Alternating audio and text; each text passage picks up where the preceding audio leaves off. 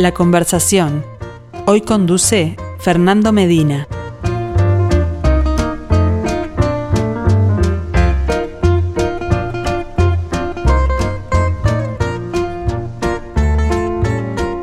Saludos para todos, bienvenidos a la conversación de los miércoles, como cada semana protagonizada por el artista que nos acompaña en nuestro ciclo Arte UI en perspectiva con sus obras. ¿Ya curiosearon?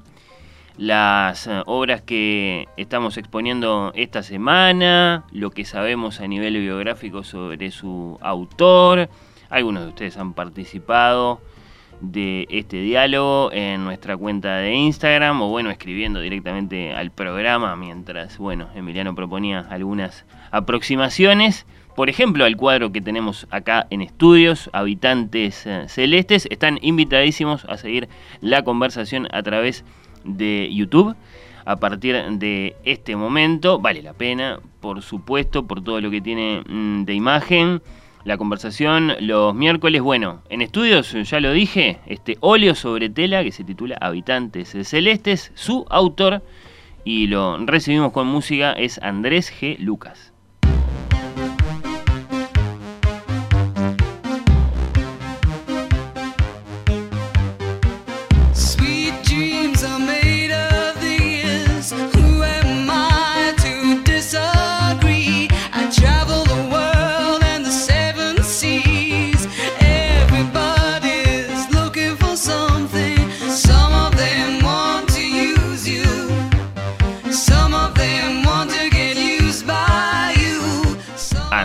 Lucas nos acompaña en estudios, bienvenido, ¿qué tal? Muchísimas gracias, gracias por la invitación y bueno, es otra oportunidad que se le da a los artistas que no tenemos mucha visibilidad. En cambio yo, que se me fue un poquito la biología, pero la gente joven, genial. Genial, genial, genial. Muy bueno, muy bueno. Bueno, bienvenido. Gracias por estar acá. ¿Querés decir algo sobre la música que elegiste? Que estamos sí, podríamos hablar de... El tema, la traducción me gustó, por eso la, la elegí. No soy mucho de escuchar música cuando trabajo, escucho muchos programas periodísticos. Entonces, claro, la música la pongo cuando estoy saturado de, de política y cosas periodísticas. Y, bueno, y me gustó la traducción porque tiene que ver justito con, los temas que yo trabajo, ¿no? Con el tema de, los abusos, de, los preabusos, de que creo que abusan. Ah, el abuso implica muchas cosas, no solo físico, ¿no?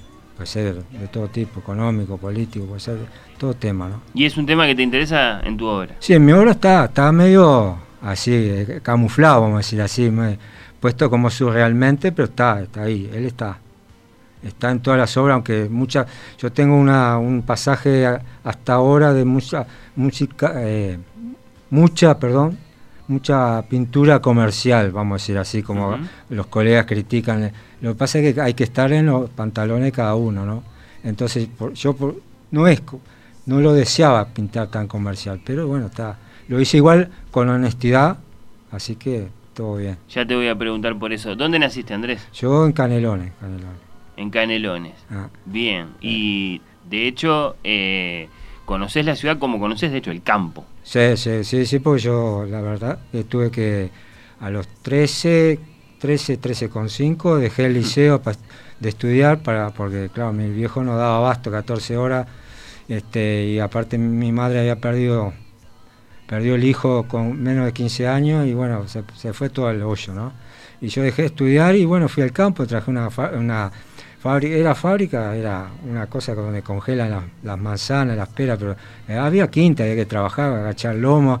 Me gustaba porque estaba recordando el otro día cómo me comían los lomos los, adultos, ¿no? Yo tenía 15, 14 y yo arrancando árboles y los tipos mirándome, que parecía, me hacía acordar ciertos lugares que a veces vemos por ahí. Quedó ahí esa, esa página de tu vida. ¿Los árboles frutales te los trajiste después al arte también a tu obra? ¿Te interesaron para pintarlos? Eh, Sí, pero eso hay que, hay que ir ahí, hay que ir al, al, medio ese porque comprar, sí, yo he pintado alguna manzana, pero no, no, hay que estar ahí, hay que sentir el aire. por ejemplo, en época de flores te mata, es una maravilla ver eso. Lástima que después venimos atrás, pues me tocó a mí rociar con químicos y bueno, esa parte que no la ve la gente. Lo que decís es que eh, la, la experiencia de estar ahí frente a los árboles reales Digamos, no, no la sustituye nada. el arte no tiene mucho que hacer. Por algo yo Van Gogh, que lo, encontré después cuando quise retomar la pintura, pues yo Van...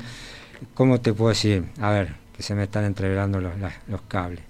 Este, yo dejé, me fui a trabajar ahí. Después, al año y medio, como vi que no, no había futuro, cero futuro, empecé a estudiar un curso en, en en Las Piedras, para los que habíamos abandonado, tornería.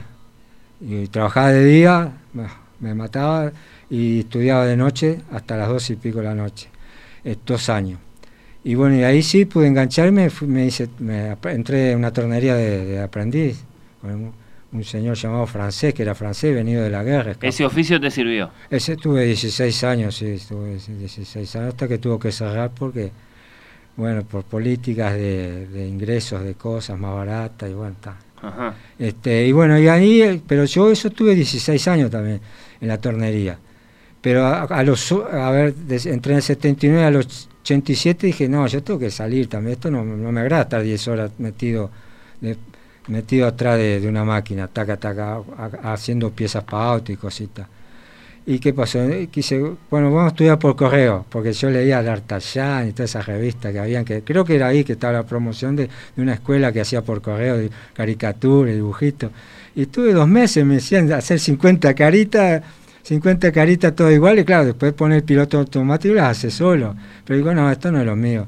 Entonces anduve bollando por ahí y encontré el taller de Clever Lara. Bueno. Ahí sí, ese es un taller de verdad. Ese fue un momento importante. Ese es un taller de verdad, yo les recomiendo a todo el que quiera hacer algo, que quieran aprender la base sólida, después que quiera dejar lo que quiera. Que porque la mayoría dice, no, porque eso es estructural, no sé qué. No, no hermano, aprende todo cómo se hace el oficio y después dejas todo lo que vos quieras dejar, sabes, sabes, sabes lo que estás dejando. A ver, contame, contame qué, qué, te llevaste de esa experiencia de, ir a un taller muy reconocido, muchos de los artistas que han pasado por acá. yo tuve poquito, tuve ocho meses, bueno, en el 87, ¿no?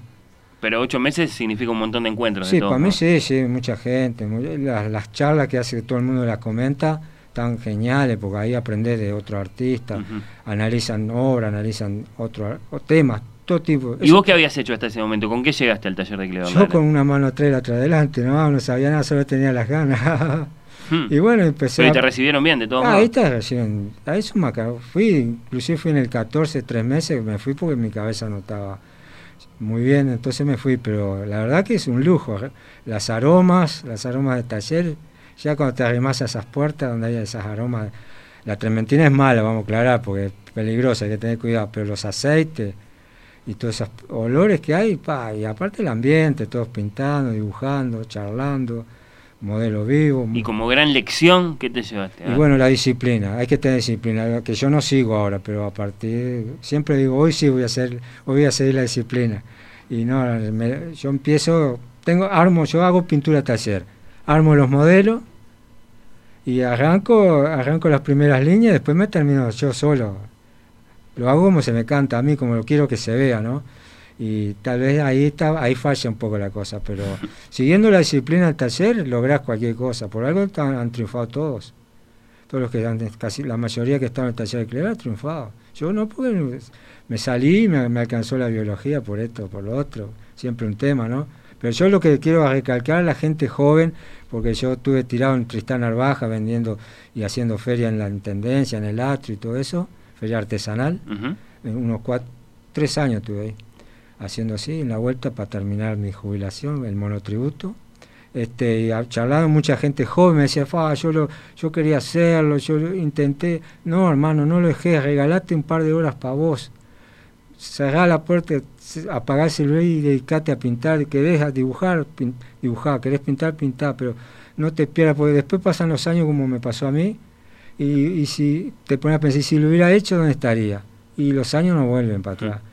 Estás este, subrayando la importancia de la dedicación, de la tenacidad, sí, sí, y de los del tiempo bueno. De los sueños. La oportunidad, bueno, esa cada uno depende de la que le toque, ¿no? Eso depende de la que le toque. A mí no me tocó mucho, pero bueno, hacemos lo que podemos. ¿Los sueños en qué sentido? Y los sueños de querer ser, hacer cosas, compartir con cosas, pensamientos, porque el arte abstracto se dice que es interno, que no se entiende. Y el arte figurativo también, lo único que usa la imagen y la comparte y bueno, vos le tenés una lectura X, no va a tener mi lectura, porque para tener mi lectura tenés que ser psicólogo, entrar en mi cabeza, saber qué pienso, qué, qué valores le doy a esto, para poder entender, un, agarrar la puntita de la piola, ¿no? Digo Mm. yo, no sé. Bueno, Pienso. bueno. Decías en, en, en los primeros minutos de la conversación Sí. que parte de, de tu arte es comercial. que vos Era, era hasta hoy. Así lo hiciste Sí, en, al- en sí, algún sí. momento. Lo Se- digo sí porque sí. se, se, se- digamos, puede suceder eso, que el artista ya, ya digamos, eh, elige algo que va a pintar, un motivo, incluso una técnica, ya pensando que de ese modo va a tener más posibilidades de venderlo. Y, es- y lo que pasa es que también yo no quiero, yo tengo obras en, dos galerías y lo que pasa es que claro, las galerías tienen que subsistir. Los gobiernos no le hacen descuento, tiene que pagar la luz todos los meses, la contribución, lo que sea. Entonces, no tiene que exigir cosas que si querés estar, porque ¿Y de qué Ah. se trata? De entender el gusto del público. Claro, seguro, seguro. Yo eh, terminé haciendo playitas alargadas, súper panorámicas, de un- casi un metro, que es lo que la gente turista se llevaba. Entradas de playa, faros, faritos, muy, muy bonito. Había motivos Claro, favoritos. claro, no era quiche, no era pintura quiche, no era tan colorida como el quiche, pero tenía eso de quiche. Bueno, hay una cuenta de Instagram de Andrés G. Lucas, están, Sí, bueno, eh, también convidados a pasar por allí para ver eh, el conjunto de la obra de este artista. Creo que lo primero que, que digamos, eh, sale al encuentro del que se para frente a uno de tus cuadros es lo que podríamos llamar un universo simbólico. O sea, hay, muchos símbolos. Sí, sí, sí, sí. y, sí. si elegimos este cuadro que tenemos El que acá tenemos en el estudio, Habitantes Claro. Celestes, hay varias cosas allí. ¿Qué, qué te gustaría que, que tuviera en cuenta el que se para y mira? ¿Qué te gustaría decirle? A ver, es el pasado y el futuro que tenemos enfrente. El pasado, ¿por qué? Porque arranca por África, las esbeltas, magníficas jirafas, que son cinco. Cinco es un número que los que saben de cábala, estudian la cábala, saben que es el, la- el punto de creación. Es un número que... Eso lo leí, lo estudié hace mucho y quise volverlo a tomar para ver qué hablaba y hasta ahí llego. El número de las jirafas no es al azar, son cinco. Sí, sí, sí, son cinco. Las jirafas no tienen que ver, pero son el número cinco. Esto, el universo dice, los científicos, esto es matemática, ¿no? Y eso tiene que ver con la matemática, somos todos matemáticas, dicen los científicos. Nos podrían reducir a números. A números, Sí, código. somos si quisieran. Bueno. Este, la giganta esa que, que vi que la gente no, no entendía por qué era tan grande, comparando con las chicas. Yo, el- Claro, si el paisaje, el digamos, en realista es el de las jirafas, después Sí. lo que tenemos es una imagen, sí, Ahí va, exactamente. agigantada. eh, ¿cómo se puede decir que sea claro, un poco eh, cotado? Bueno, es la naturaleza transformándose en un ser humano en forma de mujer, mujer símbolo de vida, símbolo de protección, símbolo de guía, por eso tiene una varita, y a la vez moderna porque Lo que tiene, en la mano es una varita. es una varita como mágica, como una, una batuta para llevarnos conduciendo, ¿no? Es una revelación de la, de la naturaleza contra el ser humano también, porque necesita modernizarse mucho el ser humano, por eso tiene un casco, es como un casco, algunos creen que es una burbuja, está, claro, no es un casco real, porque ¿para qué? Si eso se, so- se- yo lo veo como un casco, tal vez otra gente cree que es una burbuja, como decía una compañera hoy de mañana, pero no iba a ser un casco de astronauta, porque no. Pero si vamos al caso, vamos a los precolombinos, encontramos figurillas con, con parecen que fueran cascos que son astronautas. Los tipos antes que viniera Colón, antes de la precol ¿Qué, qué año eran? Mil, an- antes de Cristo, eh, antes de, Se, se de nos confunden las referencias. Sí, bueno. sí. Y hay, hay- hay las- están las líneas Nazca, que esas no, no me jodan que le hicieron los humanos, porque las tenés que ver del cielo, hay mucha, hay mucha trama, hay mucha, hay una como una pista. Yo creo, sí, creo que hay vida, sí, no, no, no me la como esa que no somos nosotros solos. El tema es que nosotros queremos ir a habitar Marte y tenemos, sabemos que todos los planetas que estamos cerca están desiertos, pelados, no tienen nada. El único que tiene todo es este. Y sin embargo lo destruimos. Tenemos una isla en el Pacífico como de 6 kilómetros de plástico, de residuos que todos tiramos. La otra vez cuando, no me acuerdo qué año fue, un año o dos atrás, se inundó todo el Miguelete. Y era, yo no tenía el celular para sacar fotos, pero era todo plástico que va para Capurro, la playa de Capurro, de esa gota allá abajo, eh, ahí en el viaducto de, de Agraciada. Era toda una cosa, digo, y eso somos nosotros, tiramos todo. Y si no cuidamos lo nuestro, yo qué sé. Pienso De todo eso trata este universo Sí, simbólico. mi obra, entonces, mi obra tiene lamentablemente, sí, sí. ¿no? claro, pues yo empecé en el 10 hablando del agua contaminada y me, ni, la hora me dio nomás. Entre las noticias así biográficas que tenemos acá de ti, una que puede llamar la atención es eso de que no crees en que los artistas puedan ser autodidactas. Muchos se declaran a sí mismos autodidactas. Lo ah, que vos decís es que nadie aprende de sí mismo, todos aprendemos de los demás. Los que me dicen que son autodidactas después dicen, no, pues yo miré a fulano, eh, estudié a este, pero entonces para ser autodidacta tenés que vivir en un convento o encerrarte allá en el medio del desierto sin celular, sin internet, sin nada y a ver qué haces. Ahí sos autodidacta. Yo pensaba al principio cuando empecé con este tema de en el 2008 por ahí que retomé la pintura de verdad como profesión. Este pensaba que los únicos autodidactas eran los que hacían un dibujo en las cuevas, en Altamira, acá en Flores, todo eso, ¿no? Los dibujos eh, prehistóricos, eso, de 20.000 años. De ellos sí, sabemos que no tenían libros, que no había ni un museo. Sí, pero pensaba, pero resulta que la ciencia está encontrando cosas. Por ejemplo, en la India encontré una ciudad que tiene más de 20.000 años bajo el océano. ¿Y eso con qué lo explicamos? Digo, ¿con qué explicamos eso? Bueno.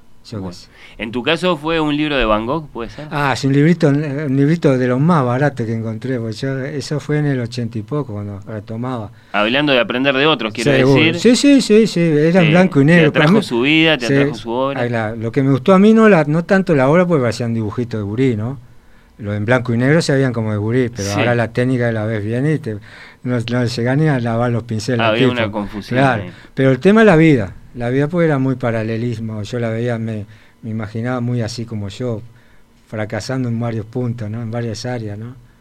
intentando acá, intentando y terminando como el loco, quería cobrar una cuenta y terminaba dándole la camisa a los tipos, no tenían ni para comer. Y bueno, yo, está, este, y bueno, está, pero la obra es magnífica, ¿no? La obra es magnífica. La, la verdad que nunca vi un original, ¿no? Pero ahora con la tecnología se está viendo. Inclusive creo que hay una, una muestra, o había una muestra inmersiva ahí de la nueva tecnología. sí, sí, se puede apreciar un poco mejor que simplemente mirando una foto. Seguro, está, pero genial, Van genial. Y otro que la pasó feo, ¿no? Sí. Y, yo qué sé, yo siempre tuve la duda que el loco se hubiera pegado un tiro, ¿no? Porque si se hubiera pegado un tiro no volvía para atrás se hubiera quedado, porque si se fue al campo a ver los cuervos y se pega un tiro, dicen que se arrepintió, pero yo creo que no, yo que sí. Hmm. ¿Qué otros artistas admiras, Andrés? Bueno, Bansi, Bansky, Bansi, el, muralista, eso hmm. está de más, aparte es un genio el tipo, no anda con vuelta, dice las cosas. Algunas no tanto, pero las que son comprometidas me gustan. Inclusive el loco, claro, lo están criticando porque el tipo cayó el mercado también, que vende sus obras en 100 mil dólares, en mil no sé qué. Y me gustó porque el truco que le hizo, puso un veterano en la, en la calle con un puestito y vendía originales. La gente creía que eran copias, ¿no? Y alguno compró. Y claro, cuando se enteró que era, eran originales, querían pegarse un tiro en los pies. Y claro, y los que compraron y apoyaron al tipo, igual al veterano por, por darle una mano, se llevaron bruta bruta ganancia de su obra en apoyar el arte. Esos experimentos son lindos porque ahí se ve quién mira realmente ahí está, seguro, ¿no? seguro. Y quién juzga solo por si está en la calle o está en un museo importante. Buenazo, buenazo. Van, sí, sí, Ay, pero el que no nombré, no quise nombrar porque estaba tratando de ir, pero no va a ser posible para mí por, por, la, por la edad que tengo, no hablo inglés. Traté de estudiar un par de clase en inglés por YouTube, pero nada, es eh, Old Nedrun, no sé si lo ubicás. Bueno. Es una técnica fabulosa. Lo cachan, de, tiene, algunos, hay unos youtubers ahí, Villarán, que le dan la nuca para crecer él, ¿no? Porque lo critica porque, ¿qué pasa? El loco vive allá en Noruega, tiene taller uno en Suecia y Noruega, y los discípulos van allá y allá en medio de la nada, tenés que quedarte allá. Y como que no es una escuela de arte convencional es diferente, no lo voy a explicar ahora, pero el que le guste Onedrum, que lo busque en, en YouTube, en Instagram, y bueno, y tiene un grupo de seguidores que están en contra del arte moderno, ¿no? Y claro, porque ellos, la referencia de ellos es eh, Rembrandt y el otro, no, de la Cruz, no, bueno, no, se me fue, este, geniales, son obras de barroco, total. Bueno. Y Andrés, ¿has eh, logrado vivir de lo que haces? Y bueno, acá estamos, vamos a decir que estamos acá. Estamos acá. Es cambiante. Te sí, toca sí, un sí, periodo de poder vender una serie de obras. Sí, hubo un momento que sí. Claro, yo quiero aclarar que yo en el 2008 empecé con esto como profesión, ¿no? Como vivir de esto, ¿no? Tuve en los remates ahí, donde vendían arte, algunas se vendió, otras no, como todo, ¿no? Después tuve que arrancar para, para las ferias artesanales, para, para, poder pagar el monotributo y tal. Y bueno, ¿También apareció algún galerista que se interesó en tu sí, Sí, sí, yo sí, sí, sí, tengo dos galerías, estoy en dos, en, acá atrás del mercado, no sé cuánto estaremos.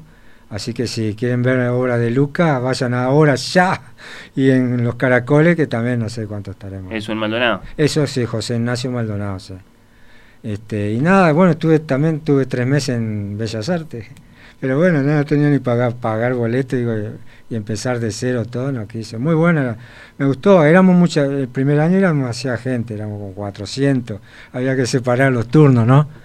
Este, pero me gustó porque enseñaban, mostraban películas, videos, modelos vivos, eso está genial. a mí me habían dicho que era bueno. ¿Cuál ha sido la mayor satisfacción que te ha dado esto de dedicarte a pintar? Bueno, la mayor satisfacción por ahora está por venir, por venir. La buena obra, esa que nunca haces, que siempre estás por hacer. No, yo ahora cambio, cierro el ciclo con ustedes acá, gracias por la invitación de nuevo, cerrando este ciclo de, esta iconografía así como surreal, que no es surreal porque es razonada, ¿no? parece surreal porque no, no soy como Dalí que se tenía que tomar algunas cositas o para ver cositas, no, yo lo razono, soy, más bien soy como Magritte, Magritte es un tipo surrealista pero razonado, este, cada cosa que, que hacía la tenía la explicación posible, ¿no? Este, y nada, y empezar otro tipo de iconografía, otro tipo de obra, tal vez retome, creo que capaz que no, pero que quedó un poco soleto el tema de los materiales descartables como la tierra y el carbón y eso, capaz que no, pero bueno, vamos a ver. Así que una gran satisfacción puede ser el, el inicio de, el porvenir, de, un nuevo camino, dedicándote lo que, va a venir, vamos a decir así. Andrés G. Lucas, artista uruguayo, bueno, gracias por compartir tu obra con nosotros y gracias por haber venido. No, no. Gracias a usted y vamos arriba con esa, ese, no, no quiero decir la palabra, hay un programa que dicen palabras para otra cosa, pero gracias por el apoyo a todos los artistas jóvenes, sobre todo los jóvenes, que, que es una vidriera imponente esta, imponente, y que apoyen, porque el, tipo que hace algo y, ve que tiene 500 mil seguidores y, y tiene menos del 5% de apoyo, el tipo se bajonea y dice, estoy haciendo una porquería, nadie te apoya, pero eso lo apretaron una teclita nomás. Nada más. Yo, mira, yo, está mal que diga, pero yo em, sigo gente que no tiene nada que ver con el arte y la apoyo igual, aunque cosas que no, me gustan, pero la apoyo, sé que lo hacen con, el corazón, con ¿Crees en la importancia del estímulo? Seguro, sí, hay que estimular. Más en un país, de, nosotros vivimos en el, fondito de la, de la galaxia, ¿no? somos Uruguay, no estamos en el primer mundo. Bueno, gracias en serio por haber venido. Impecable, gracias.